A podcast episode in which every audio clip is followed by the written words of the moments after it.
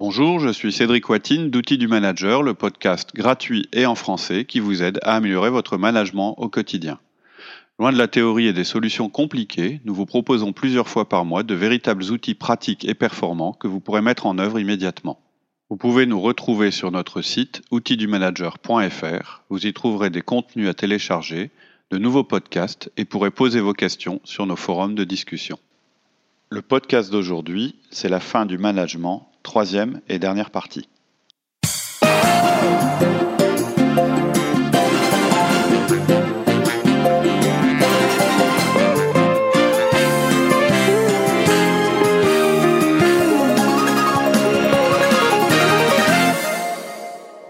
Quels seraient alors tes conseils pour nos auditeurs qui sont managers mais aussi dirigeants? Alors, si vous êtes euh, chef d'entreprise si vous avez vraiment un réel pouvoir pour faire changer euh, la structure et l'organisation de votre entreprise, j'ai d'autres conseils qui ne s'appliquent pas forcément aux managers.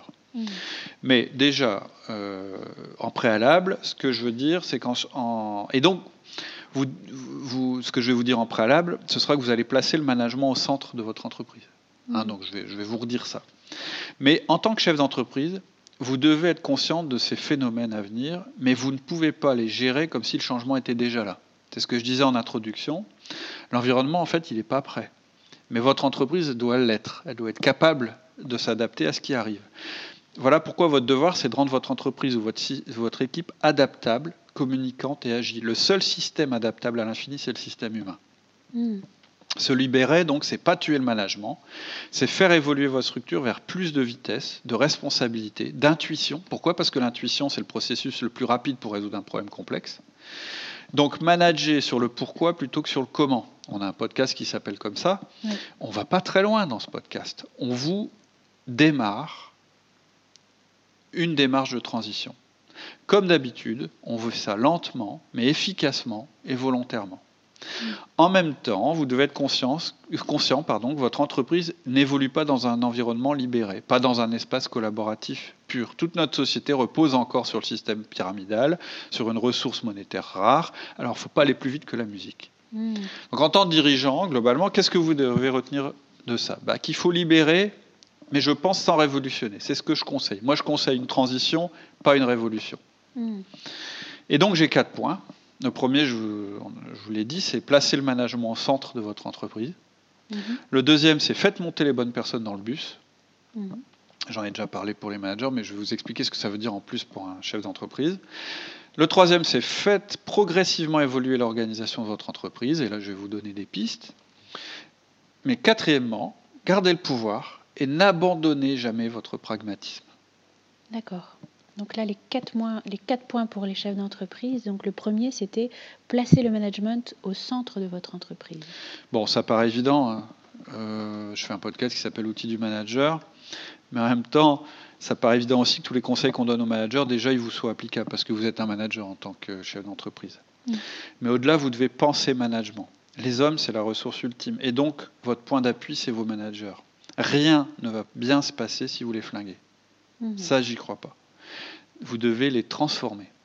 Et vous ne devez garder que ceux qui sont capables de devenir des vrais managers. Maintenant, flinguer une fonction, hmm. c'est totalement stupide. Je hmm. sais que ça a été fait euh, dans certaines entreprises et je sais que c'est ce qu'on peut comprendre du discours de certaines personnes qui sont les chantres de la libération d'entreprise. Hmm. Et je trouve ça absurde. C'est-à-dire que c'est pas la fonction qu'il faut flinguer, c'est la fonction qu'il faut transformer. C'est pas la même chose. Les gens sont capables de s'adapter. Les gens, c'est pas des fonctions. C'est des personnes qui sont capables de vous entendre, qui sont capables de comprendre. Donc les flinguer parce qu'ils sont managers, je trouve ça d'abord totalement injuste, mais en plus je trouve ça totalement inefficace. Vous allez complètement euh, paumer tout le monde si vous faites ça. Alors après, c'est pas le monde de Candy. Ceux qui ne sont pas capables de s'adapter, vous allez soit devoir vous en séparer, ou les remettre à une place de contributeur individuel. Ou peut-être que de même, euh, ils, vont se sentir infiniment mieux dans cette place-là. peut-être qu'ils sont arrivés là où on les a mis parce que c'était les plus compétents. Euh, le meilleur ouvrier, on l'a mis euh, chef, chef de prod, alors que lui, bah, il est bon ouvrier et c'est ça qui l'intéresse. C'est plus comme ça qu'on raisonne maintenant. Hmm. Voilà pourquoi vous devez placer le manager, enfin je dis le management, mais donc le manager, au centre de votre entreprise. Hmm. Ton deuxième point, faites monter les bonnes personnes dans le bus. Oui. Euh, D'abord, la première chose, c'est que je vous conseille de participer, si c'est possible, à tous les recrutements. Si vous devez garder qu'un rôle, c'est celui-là. En tant que dirigeant, vous devez rencontrer toutes les personnes qui vont faire partie de votre structure. Vous devez les valider selon les critères qu'on a vus juste avant. La capacité à travailler en équipe et surtout la volonté de travailler dans une entreprise telle que la vôtre. Ne faites entrer personne d'autre. Oui, et, vous êtes le mieux placé pour Bah oui. euh, exprimer et porter ce qu'est votre entreprise et clair. sentir du coup si la personne euh, C'est sûr. Et, aussi, euh, vous avez un certain recul qu'ont pas forcément vos collaborateurs qui peuvent être soumis à une pression. Il faut absolument recruter, je m'en sors plus. Ou ce type-là, il est formidable, c'est une star, on va l'embaucher. Oui, il est un peu bizarre, mais c'est pas grave, etc., etc. Mais je vous conseille aussi de recruter sur un mode participatif. C'est-à-dire que les futurs collègues doivent rencontrer le candidat et ils doivent avoir le droit de vous donner leur impression. Et je dirais même qu'ils doivent avoir le droit de poser un veto, de dire non, lui, je le veux pas. Mais ils doivent expliquer pourquoi. Mm. Ils peuvent pas dire non, lui, je le veux pas parce qu'il est plus compétent que moi et donc il met mon poste en danger, par exemple. Mm. Ça doit être argumenté. Et si vous voulez utiliser des stars, si vraiment vous ne pouvez pas vous en passer, essayez de les utiliser en sous-traitance pour des tâches particulières. N'embauchez jamais un sauveur en croyant que c'est lui qui va sauver votre équipe. Mm. Ça ne marche pas comme ça. Et enfin, je vous conseille de réfléchir aux raisons pour lesquelles euh, les bonnes personnes vont rejoindre votre entreprise. Ne prélevez pas une taxe supérieure aux avantages que votre entreprise procure. Ces nouveaux salariés, en fait, ils viennent chercher chez vous un sens, une reconnaissance, une visibilité. Et vivre, euh, quand je parle de visibilité, c'est par euh, opposition à vision. Moi, une vision d'entreprise, euh, j'ai un peu de mal avec ça. Par contre, offrir une visibilité aux salariés, oui. Mm. C'est-à-dire leur offrir des perspectives, un cadre, etc. Et vivre une expérience qu'ils ne pourraient pas vivre seuls ou ailleurs. Ils recherchent une expérience de travail épanouissante. Mm. Donc quand vous recrutez, euh, vendez votre entreprise, mais vendez-la pour ce qu'elle est. Oui. Et si vous vous rendez compte qu'elle n'intéresse pas les salariés qui vous intéresseraient, il va falloir que vous remettiez entre- en cause votre entreprise. Ouais. Mais voilà, moi je vous conseille surtout de ne pas faire monter les mauvaises personnes dans le bus. Mm. Troisième point, faites progressivement évoluer l'organisation de votre entreprise. Bah oui. La première chose euh, à faire, c'est quand même, c'est un peu le sujet hein, aujourd'hui. C'est de dire, euh, c'est pas la fin du management, mais par contre, il y a certainement des évolutions à faire dans l'organisation de votre entreprise. Mm. Le premier point sur lequel vous allez devoir travailler, c'est la vitesse et l'autonomie. On l'a vu que c'est, à terme, c'est quand même ça qui va, qui va devenir un avantage concurrentiel évident. Et donc, ces deux choses, la vitesse et l'autonomie, elles vont ensemble. Vous ne voulez plus concentrer le pouvoir de décision au quotidien. Le frein le plus classique, en fait, hein, c'est vraiment l'organisation en silo. D'ailleurs, on confond souvent euh, la pyramide et l'organisation en silo. Et pourtant, c'est pas tout à fait la même chose. On peut avoir un pouvoir centralisé et une organisation qui soit pas en silo. Donc, une organisation en silo, hein, pour juste expliquer ce que c'est, c'est euh, une structure organisée par service qui réunissent des personnes qui ont le même métier Un service achat, un service logistique, le service commercial, l'administration des ventes, la production, les méthodes, etc. Être organisé de cette manière-là, c'est un énorme désavantage en termes de rapidité. Mm. L'organisation en cellule elle est plus efficace. L'organisation en cellule, c'est quoi? C'est recréer une petite entreprise à l'intérieur de votre entreprise. C'est créer en fait des entités qui sont composées de différents métiers, c'est-à-dire qu'il peut y avoir quelqu'un qui est fort en commercial, quelqu'un qui est fort en logistique, quelqu'un qui est fort en achat, etc. Mais en fait, le type qui est fort en achat, il appartient plus à la cellule qu'au service achat. Oui. Il, a- il appartient d'ailleurs qu'à la cellule. Euh, c'est créer donc en fait des entités qui sont composées de différents métiers, mais qui ont une logique business. Mm. Et le plus souvent, la logique business, c'est le client. C'est-à-dire, bah, notre entité, elle est, sa- elle est chargée de satisfaire tel client Ou tel type de client. ou tel type de client. En, en général, c'est ça. Mais ça pourrait être aussi euh, telle région, par exemple. Ce qu'il faut retenir, c'est quand l'entreprise devient trop complexe et qu'elle s'est organisée en silo, au lieu de l'organiser en silo, on aurait dû l'organiser en cellules. Mm. Et quand une cellule devient trop grosse, eh ben, à l'intérieur d'elle, elle a tendance à refaire des silos. Oui. C'est naturel. Et donc là, il faut la casser à nouveau. Oui. Alors, ça peut paraître compliqué, mais moi, je suis assez persuadé qu'aujourd'hui, vous avez une organisation en silo et un mode de travail en projets transversaux. C'est ce qu'on appelle une organisation matricielle. Ça marche pas très bien, Parce qu'en fait, du coup, les gens, ils ont un chef de projet, puis ils ont en même temps un chef. Voilà. manager, Ça crée pas mal de friction en termes de communication. Donc votre but maintenant, ça va être d'effacer l'ancienne forme et de célébrer la nouvelle et de la rendre permanente. Alors ça peut poser problème parce que vous allez vouloir garder la capacité à capitaliser les compétences métiers et à les mutualiser. Par exemple, votre service logistique, vous dites ouais, mais un service logistique c'est pas mal Mm. parce que les logisticiens ils échangent entre eux. Ils ont quand même un chef qui explique comment la logistique doit se passer dans notre euh, société. Mm. Vous voulez pas forcément perdre ça. Il y, a des, il y a des métiers où on ne peut pas le perdre. Dans la technologie, par exemple, euh, vous pouvez avoir euh, un fonctionnement en cellule pour tel marché, mais à l'intérieur, il y a un responsable des réseaux, un responsable du hardware, etc. Et ces gens-là, c'est dommage qu'ils ne changent pas avec les autres responsables réseau. Ça leur apporte, oui. Parce que du coup, vous capitalisez moins bien les Mm. connaissances. Donc, ah Mm. mince, je suis en train de perdre quelque chose. Et c'est là que vous allez pouvoir peut-être euh, euh, mettre en place des tribus ou un autre nom que vous allez pouvoir euh, trouver. C'est-à-dire qu'en fait, vous allez, vous allez créer un autre groupe, Mm. mais où il n'y a pas de hiérarchie et où c'est plus de l'échange de compétences, etc. Mm. En fait, ce que vous allez faire, c'est que vous allez plus organiser toute votre entreprise sur cette fonction-là, mais sur des cellules, mais vous allez essayer de garder quand même les avantages de l'ancienne structure. En fait, ce que je veux dire, on, on reparlera de cette évolution, de cette manière de- d'évoluer d'évoluer vers les cellules. On va faire un podcast sur les silos. Mhm. Mais ce que je veux dire, c'est ce qu'il y a à retenir dans ce que je dis, c'est qu'en fait, les ferments de la nouvelle organisation, ils sont déjà dans l'actuel en général. Vous avez déjà mis un travail en mode projet Mm. certainement. Oui. Ou vous avez expérimenté, puis ça n'a pas marché, etc. Mais quand même, c'est déjà en place. Et c'est vers ça que vous devez aller. C'est ça qu'il faut retenir. Et je ne crois pas non plus là à la rupture. Je crois au changement dans la continuité. Mm. Ensuite, l'autre point sur lequel vous allez travailler, c'est de réduire les frontières entre l'extérieur de votre entreprise et l'intérieur. On en parle pas mal dans notre podcast sur le sens de l'urgence. En fait, il s'agit de faire entrer le marché, le client et l'environnement dans l'entreprise. Le but, c'est pas de terrifier vos salariés en disant mais regardez, l'environnement est devenu épouvantable, allez vous en rendre compte vous-même, mais c'est de les sensibiliser et de leur faire comprendre ce qui est attendu d'eux. Ils peuvent pas être autonomes et capables d'innover s'ils savent pas comment ça se passe à l'extérieur. Mm.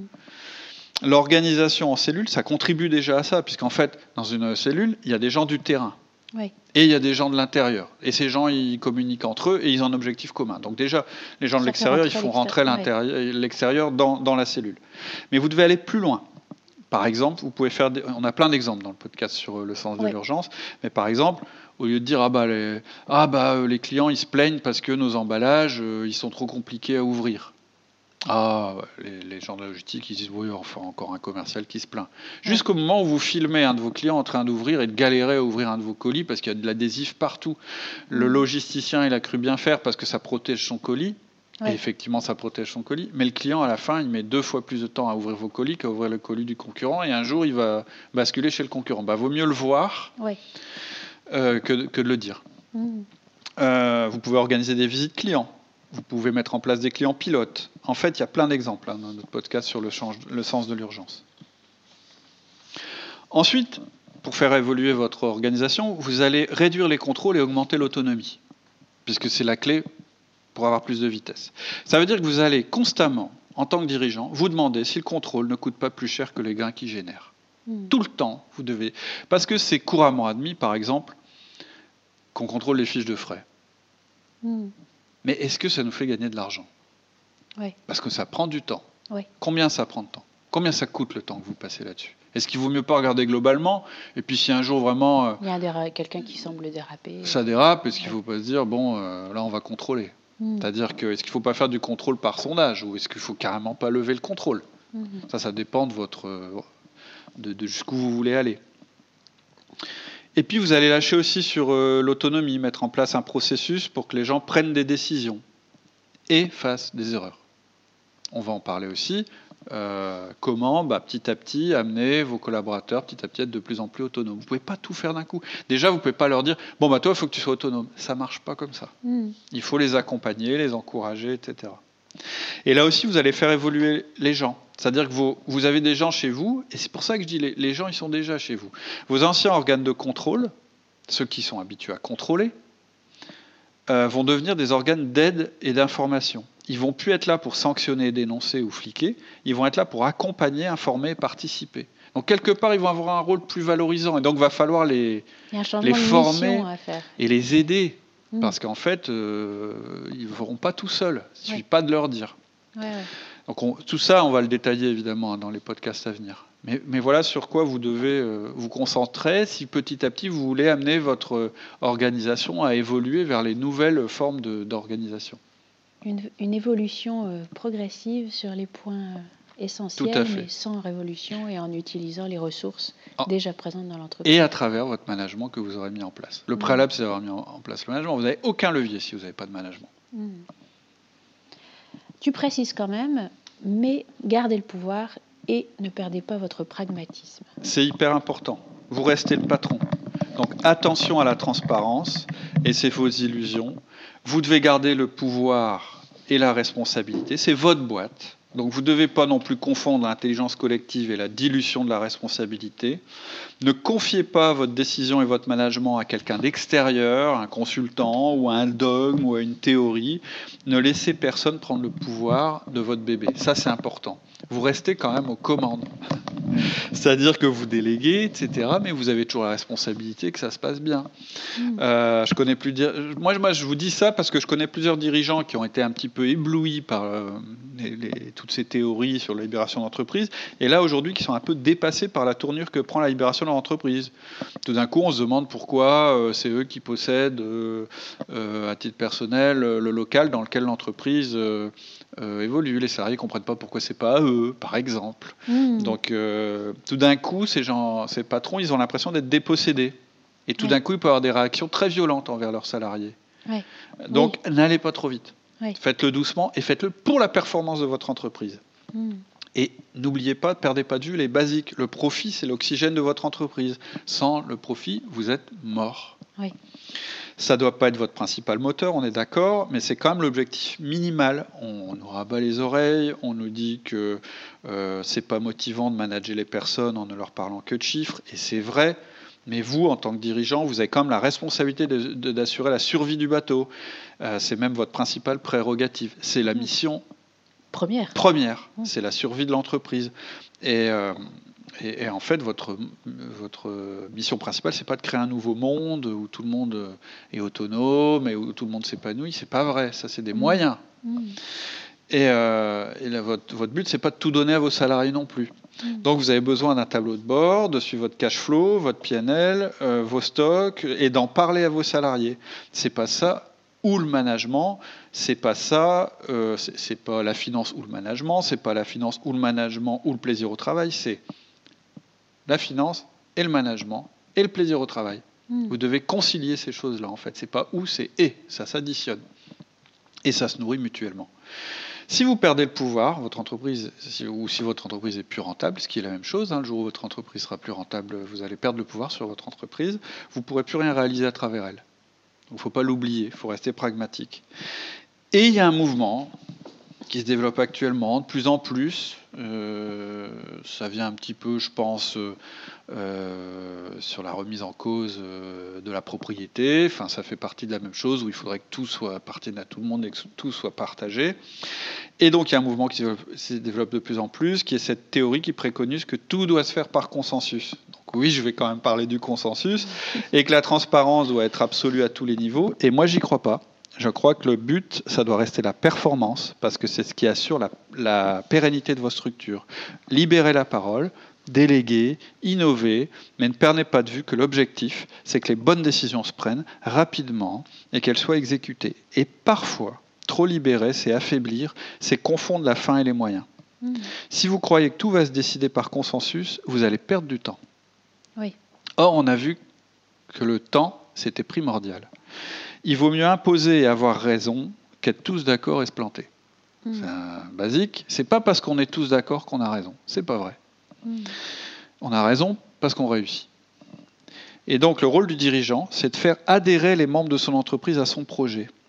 Et la, la méthode, c'est pas de prendre les idées de tout le monde, de les additionner, et puis de se dire on va faire un truc formidable. C'est pas comme ça que ça marche. C'est de trancher, d'écouter les gens, de trancher, de décider, et donc de faire des gens qui seront pas d'accord au départ, et ensuite de les faire adhérer. Ça demande plus de talent, mais c'est quand même comme ça que ça marche. Hmm. Donc voilà, ce que je veux dire, c'est que euh, votre but, ça reste la vitesse et la- la- l'agilité. et parfois, le pouvoir doit se concentrer pour que la décision soit rapide. Ensuite, je vous conseille de rien faire de totalement irréversible. En fait, j'aime bien la théorie du zigzag de Jean Stone, que j'ai rencontré il y, a, il y a quelques semaines, et il parlait de son dernier livre qui s'appelle, je crois, Les clés du futur. Je pense que c'est de ce livre-là qu'il parlait. Et il indique en fait à un moment dans son livre, donc il parle de tous ces mouvements nouveaux, euh, de toutes les menaces, libérées. de la mondialisation, etc. Et il indique à un moment que les entreprises qui performent, ce sont celles qui sont capables de changer de méthode en fait. Et d'être très directives quand c'est nécessaire et très participatives à d'autres moments. Et donc pour terminer ce podcast, je voudrais juste vous lire un extrait d'un mail que je lui ai envoyé, puisqu'on a eu une discussion sur, euh, sur, euh, par mail. Euh, et en fait, je lui dis voilà, voilà ce que je dis. J'ai apprécié votre chapitre sur le zigzag. J'aime bien quand la théorie du chercheur rejoint le pragmatisme de l'entrepreneur. Dans un podcast, je dis que c'est le début du management, du vrai, celui qui ne peut plus se baser sur le pouvoir hiérarchique et sur l'autorité de compétence, celui qui se base sur l'influence. Je conseille à l'entrepreneur de ne pas sauter, les yeux fermés, dans des concepts d'entreprise libérée et d'intelligence collective dans leur forme extrême. L'environnement n'est pas prêt à cela, il a encore de beaux jours devant, encore de beaux jours devant lui. Alors la pyramide est peut-être condamnée à terme, mais en attendant, je préconise de la garder et de lui mettre des morceaux d'entreprise libérée dedans Hmm. Entre guillemets. Développer l'autonomie, s'organiser en cellules plutôt que silos, parler du pourquoi plutôt que du comment, sortir de son entreprise, etc., etc. Et surtout, ne rien faire de trop engageant qui interdise toute marche arrière. Ne pas perdre son pragmatisme pour l'échanger contre une adhésion aveugle à ces nouvelles formes d'organisation. En un mot, garder sa capacité à s'adapter aux situations. On peut mourir d'avoir raison trop tôt. Et pour conclure, ce que je veux dire, c'est que le management, c'est le seul levier pour réussir à libérer doucement vos équipes. Donc je dirais que c'est le début du management. Le management est mort, ok, alors vive le management. Yes. Pas mal Allez, à bientôt. À bientôt. Au revoir. C'est tout pour aujourd'hui. En attendant le prochain épisode, je vous propose de nous retrouver sur notre site outildumanager.fr. Vous y trouverez notre forum où vous pourrez échanger et poser vos questions, tous nos contenus écrits et nos offres d'intervention en entreprise et en école, ainsi que nos conférences. Je vous dis à très bientôt sur notre site outildumanager.fr.